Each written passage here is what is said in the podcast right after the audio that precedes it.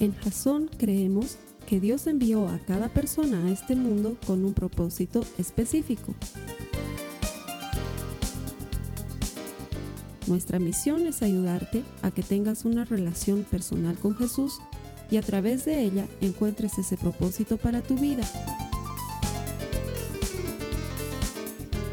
Queremos ayudarte a alcanzar ese propósito. Es nuestra oración que este podcast te ayude a tener visión, a tener jazón.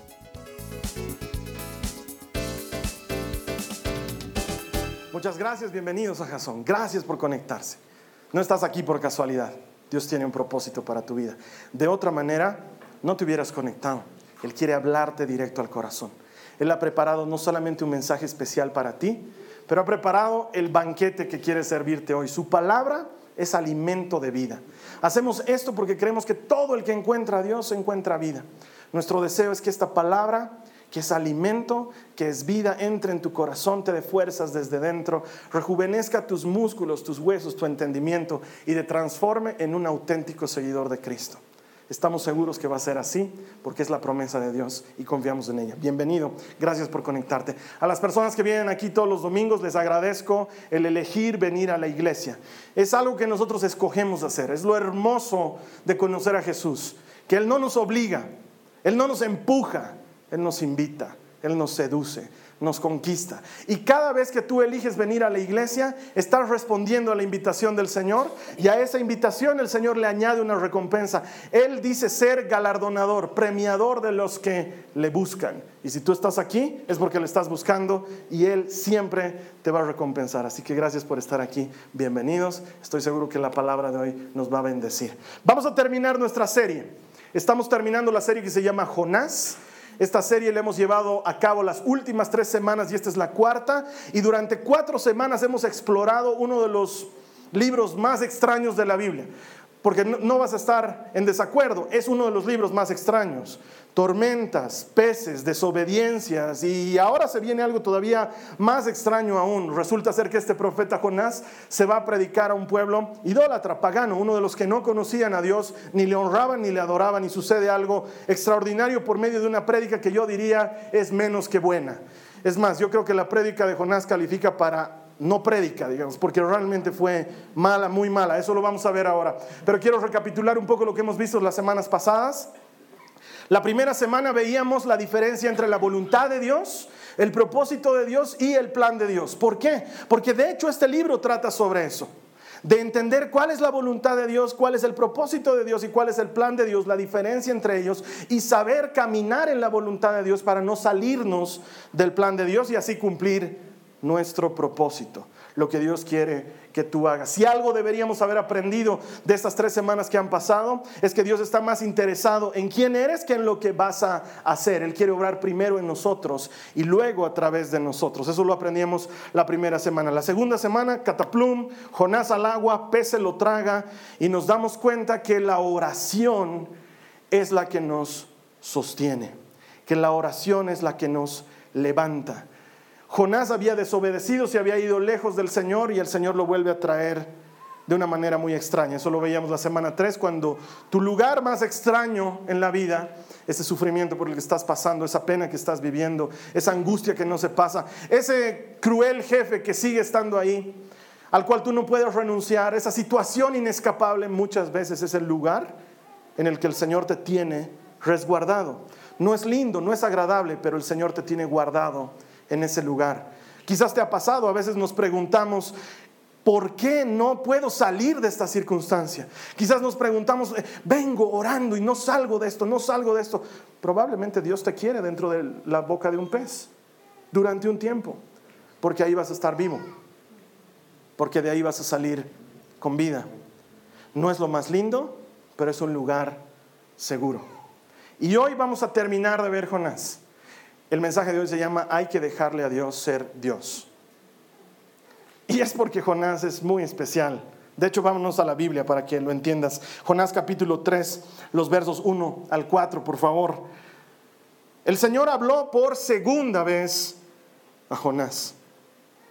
Levántate y ve a la gran ciudad de Nínive y entrega el mensaje que te he dado.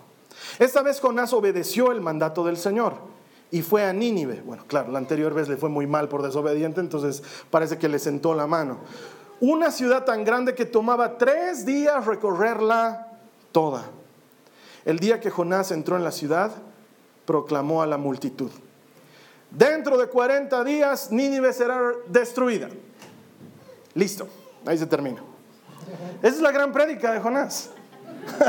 yo me esperaba, yo me esperaba una buena prédica, yo me esperaba un anfiteatro, Jonás parado ahí delante de la gente diciéndoles, mi nombre es Jonás y vive el Señor en cuya presencia estoy que ustedes han pecado, algo así. Pero no, se para ahí en una esquinita y dice, Nínive va a ser destruida dentro de 40 días.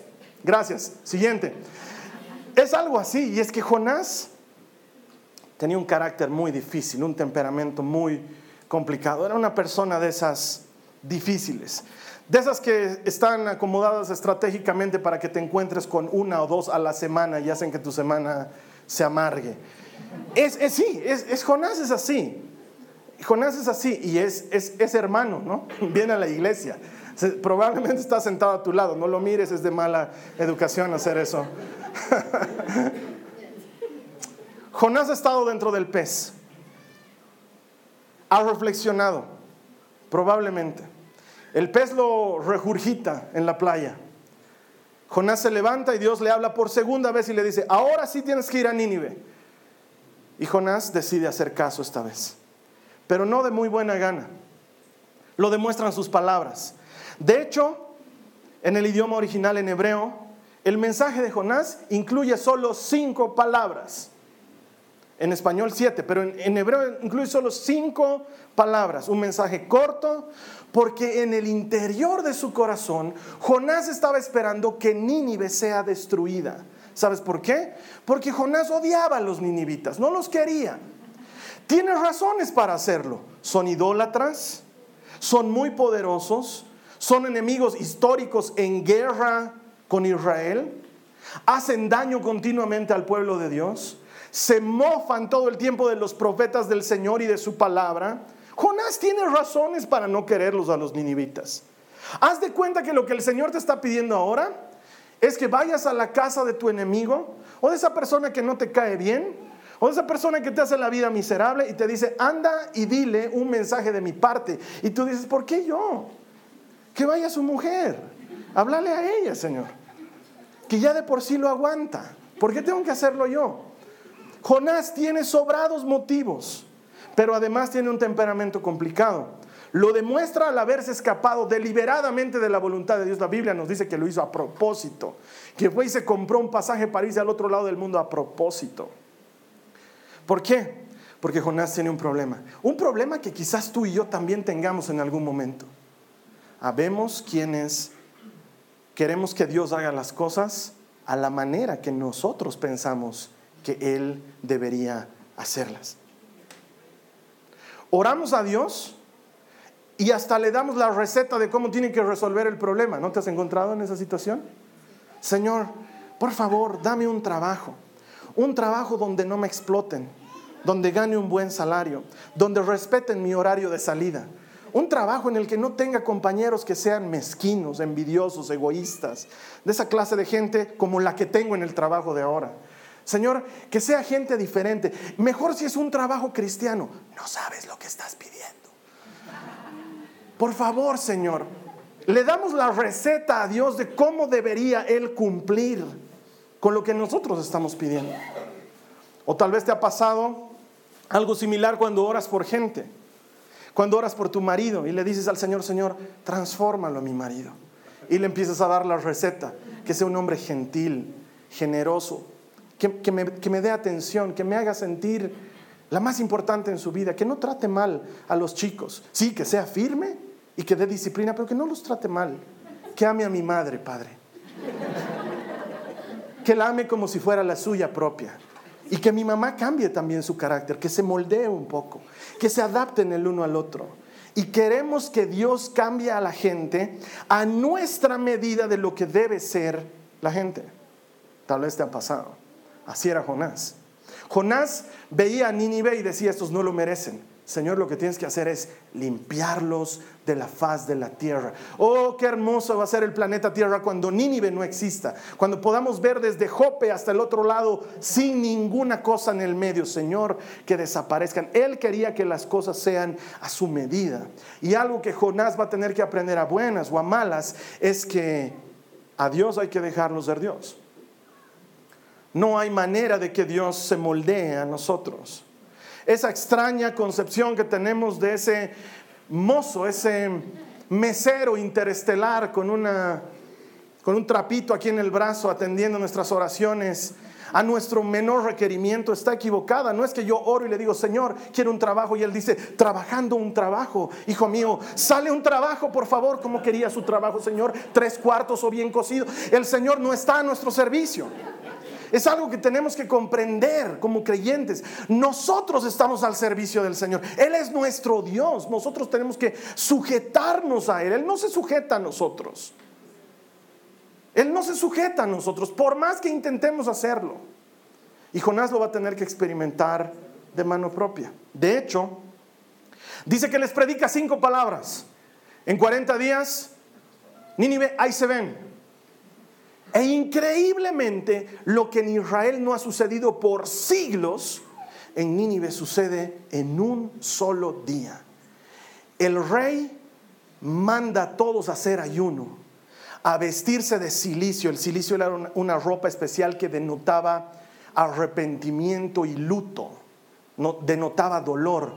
Manda que todos se vistan de silicio, que todos se cubran de ceniza. Era una costumbre popular en esa época que en señal de dolor y de duelo, de arrepentimiento, te echaba ceniza encima y te veías manchado por la ceniza. Y manda que todos ayunen, se vistan de silicio, se echen ceniza encima y oren. Y dice el rey, quizás Dios se arrepienta del gran mal que nos va a hacer.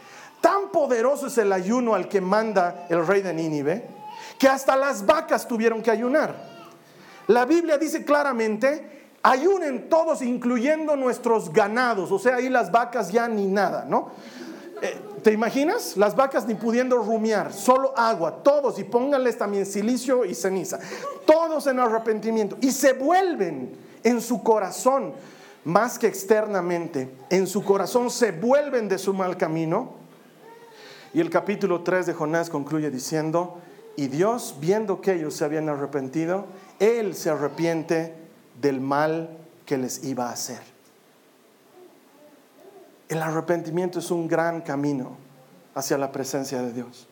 Cuando tú y yo reconocemos que hemos fallado y que le necesitamos, nos encumbramos hacia la manera que tiene Dios de trabajar en nuestras vidas. En ese momento Dios empieza a trabajar en Nínive, se arrepiente del gran mal que les iba a hacer. Y en ese momento también Jonás le presenta al Señor su renuncia. Le dice, ay, está por eso no quería venir a predicar a Nínive porque te conozco Dios, que eres un Dios bueno y misericordioso, que no tienes en cuenta el pecado de la gente y que perdonas con facilidad porque eres lento para enojarte y rápido para el perdón. Y él estaba furioso. Y Dios le habla todavía. Yo le hubiera dicho, somocoso, soplamoco, salga de aquí. Pero por eso es que no soy Dios. y el Señor le habla y le dice, Jonás, ¿De qué te enojas? ¿Te parece bien enojarte por esto? Y el otro todavía le dice, sí, sí, me, enojo, harto, harto, me enojo, hago puchero.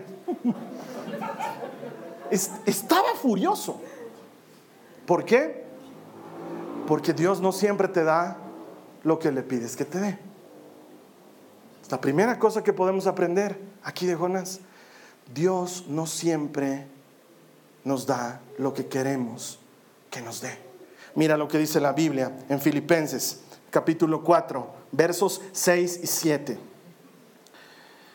Dice la palabra, está hablando Pablo, no se preocupen por nada. En cambio, oren por todo.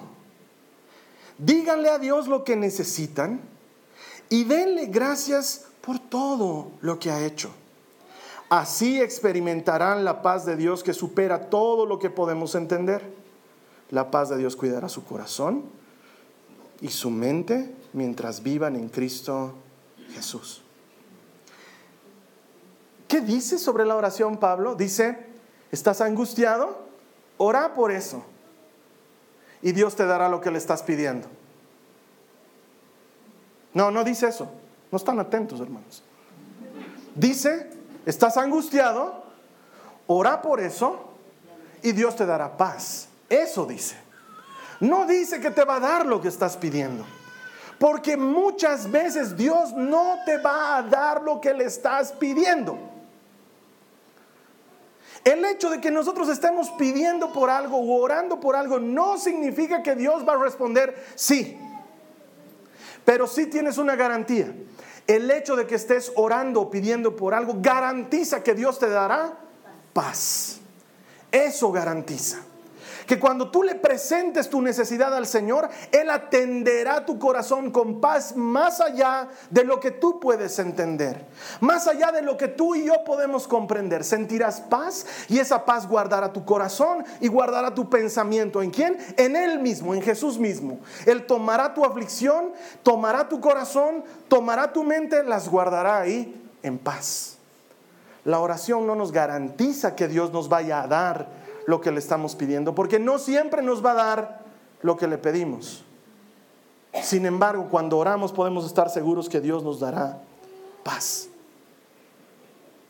Entonces ahí entendemos cómo es que cuando oro y oro porque el Señor cambia a mi marido, porque el Señor cambie a mi jefe, porque el Señor cambie a mis hijos, porque el Señor cambie mi situación, porque el Señor cambie mi gobierno, porque el Señor cambie mi economía. Oramos, oramos. En realidad, a quien está cambiando Dios es a ti. La oración no garantiza que el otro cambie, garantiza que tú vas a cambiar. Cuando hablas con el Señor, Él trabaja en tu corazón. Primero, si algo deberíamos haber aprendido de esta serie, es que Dios está más interesado en quién eres antes de lo que vas a hacer, antes de lo que te va a dar, antes de lo que te va a entregar. Él primero quiere trabajar en ti antes que trabajar a través de ti. Cuando oras, Dios trabaja en tu corazón y en tu mente. La oración no obliga a Dios. No es un contrato que tenemos con Él. Los cristianos equivocamos nuestra relación con Dios. Y cuando Dios no responde a la manera que nosotros estamos esperando que responda, decimos, Señor, yo he orado, tanto he orado, en vano he orado, ahora no voy a orar, nunca más. Se parece a la actitud de Jonás. Como si Dios perdiera cuando tú dejas de orar. Como si Dios dijera, Ay, no, por favor, no me castigues así, ora, por favor. No. Nosotros nos perdemos del beneficio de entrar en su presencia cuando dejamos de orar. Pero pensamos que es un contrato con Dios y lo reclamamos. Tanto he orado por esto. Y no es un contrato. Él no está obligado a responder favorablemente. Y sin embargo, por medio de la oración, Él siempre hace maravillas en ti. Trabaja de esa manera. Tengo 26 años de conocer al Señor. Y he pasado por muchas etapas en las que yo también he ido delante de Dios a decirle, Señor, quiero esto de esta manera, con chispitas de chocolate y jalea de frutilla, por favor.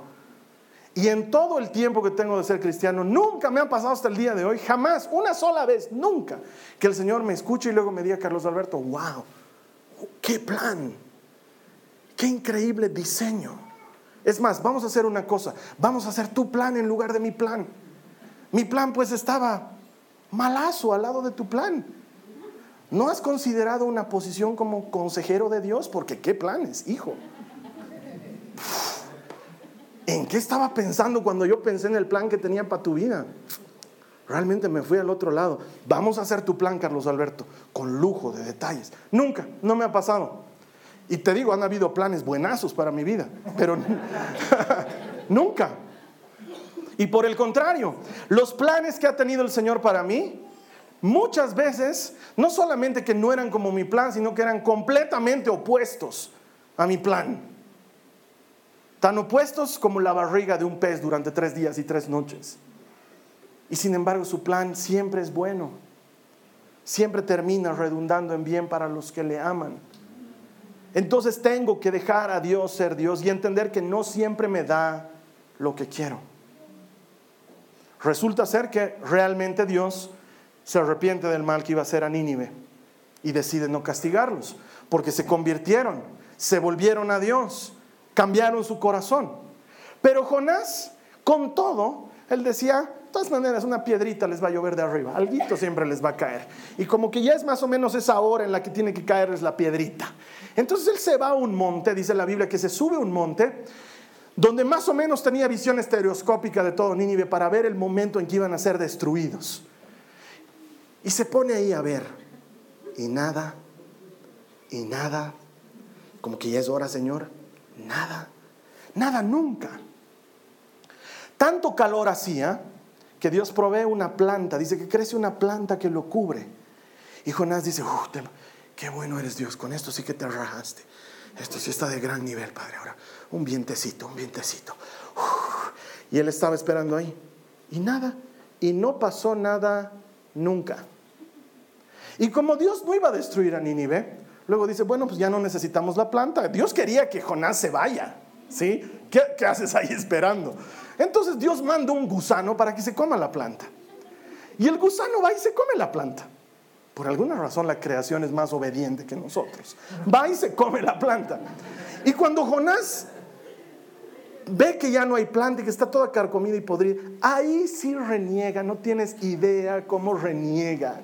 Patea polvo, vocifera, está furioso porque Dios porque Dios no le dio lo que él esperaba cuando él estaba esperando. Muchos de nosotros tenemos ese problema.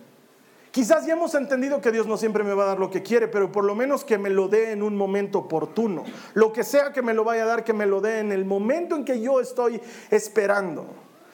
Y si hay otra cosa que he aprendido en 26 años de conocer a Jesús es que Jesús nunca llega antes. Nunca. Tampoco llega tarde. Es más, su estilo es llegar al filo. Él llega al filo. Cuando estás cayéndote del abismo, ahí aparece Él. Cuando tus pulmones están empezando a llenarse de agua, ahí aparece Él. No llega antes. Llega al filo.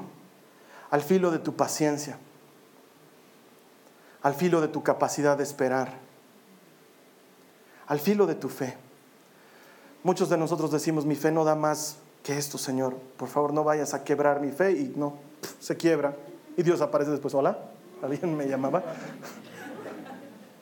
Preguntarle a esa persona que ha visto morir a un ser querido.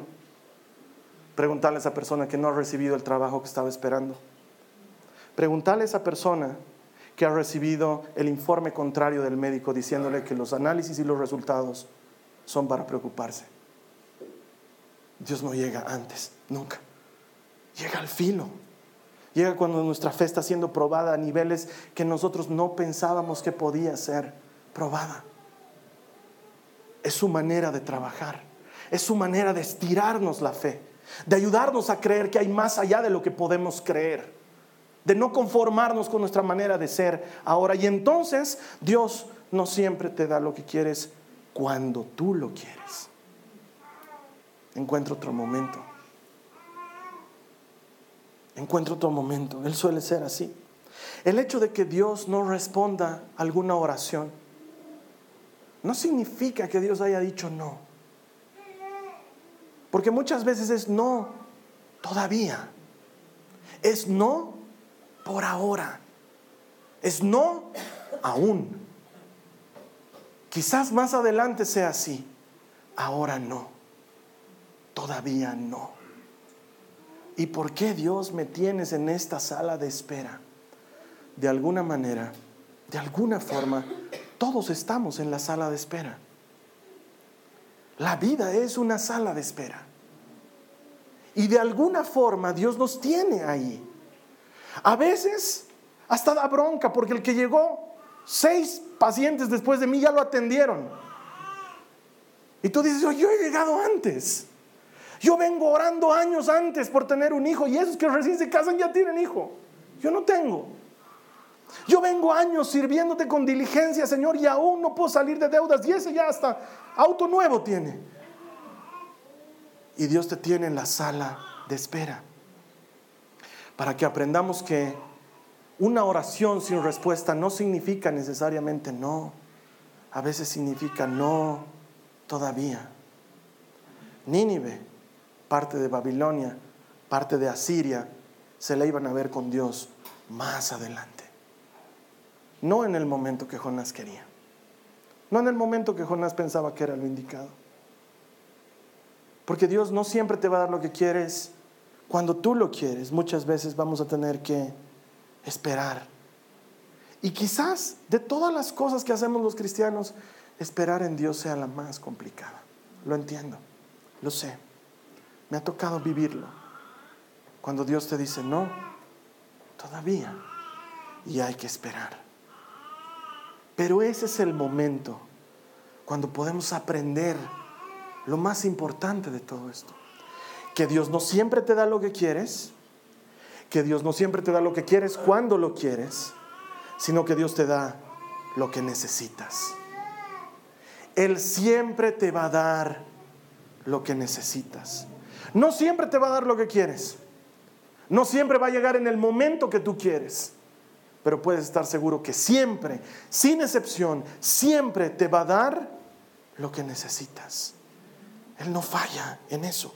Mira lo que dice Mateo, el capítulo 7, los versos 9 al 11. ¿O qué hombre hay entre ustedes que si su hijo le pide pan, le dará una piedra? ¿Hay alguno aquí que haga eso? Ahí el Seba se está quejando el Pablo. Ojo, eh, Pablo, estoy viendo todo, lo veo todo. O si le pide un pescado, ¿le dará una serpiente?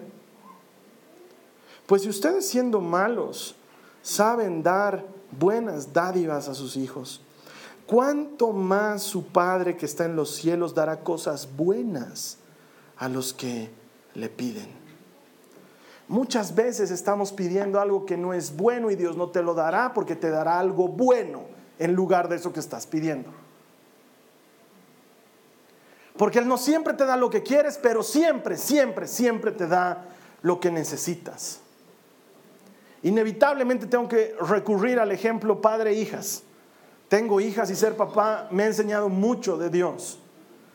Cuando voy a recogerlas del colegio, que no es muy frecuente porque eso lo suele hacer la Carly, voy a recogerlas, entonces ellas saben que hay algo diferente cuando yo voy a recogerlas. Entonces, ni bien cruzamos el umbral de la puerta del colegio, la María Joaquina, que es la embanderada de las peticiones, viene y me dice, papá, algodón de azúcar, por favor, para después del almuerzo, palabra de honor.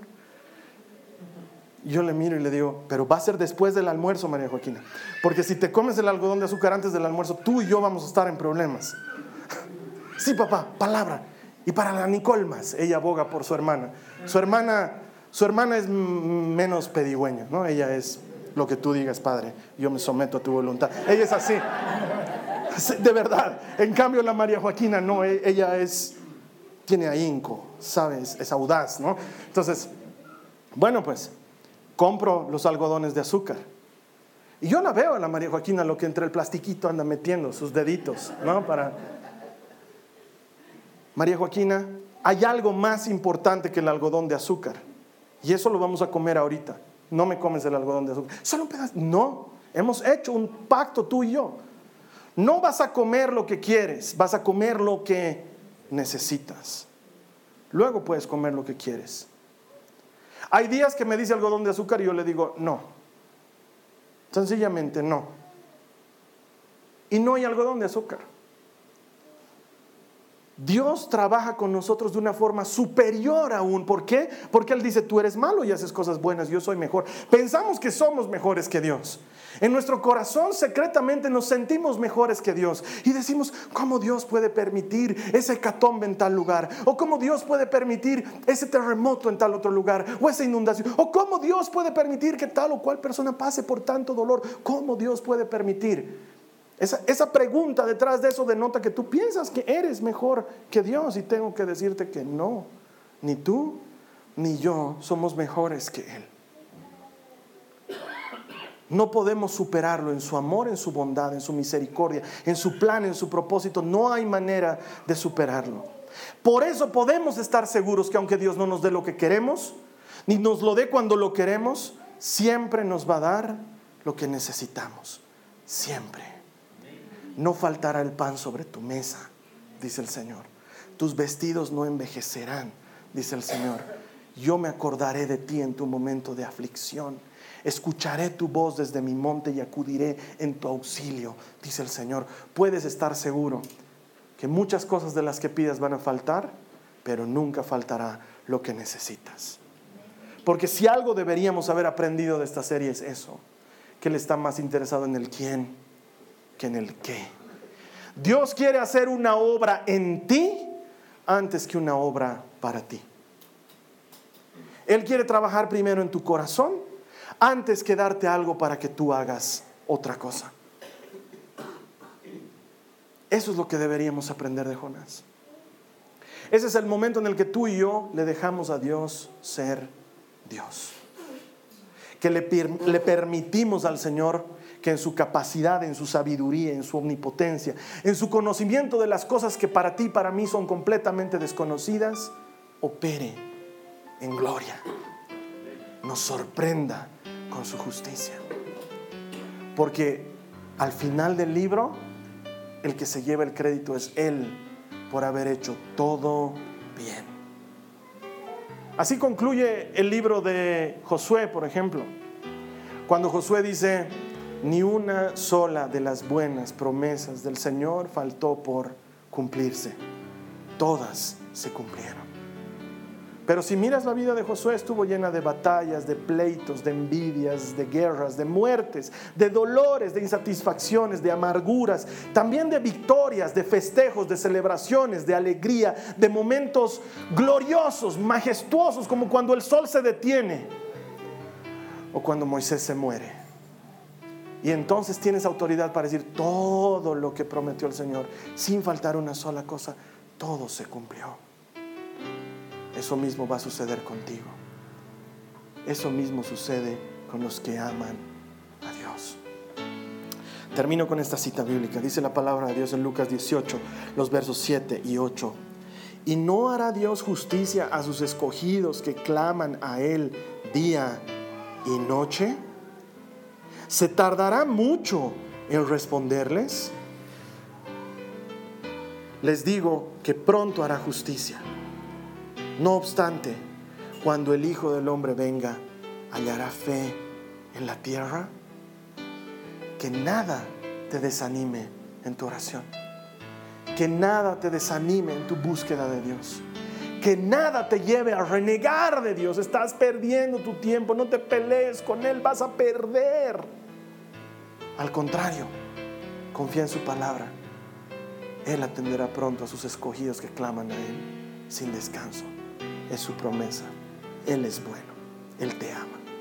Vamos a cerrar nuestros ojos y vamos a orar.